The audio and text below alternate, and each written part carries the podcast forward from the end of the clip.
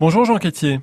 Bonjour. Monsieur le maire, euh, vous êtes en pleine réflexion au niveau de Sainte-Mère-Église sur euh, le devenir éventuel de l'ex-gendarmerie, un bâtiment aujourd'hui euh, privé, mais abandonné depuis longtemps.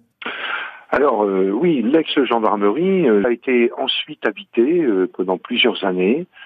C'était des appartements locatifs. Puis il a été revendu et rien ne se fait depuis plus de 20 ans dans ce bâtiment. Or, il a un intérêt, c'est qu'il est, euh, bien placé dans votre commune et, euh, et vous y voyez euh, un atout.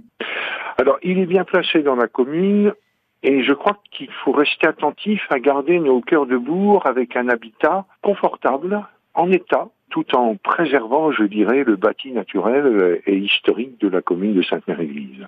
Ça peut être une opportunité de créer ici des logements sociaux, donc avec l'aide d'un bailleur social, en proposant des loyers euh, pas trop chers et qui permettent euh, notamment à des jeunes qui arrivent, euh, dont c'est les premières embauches, alors avec des salaires qui sont bien souvent pas tellement au-dessus du SMIC et qui ne peuvent pas s'offrir des loyers à, 600 euros. Hein. donc il faut être plus bas, nettement plus bas, et permettre à ces gens-là de trouver de l'habitat.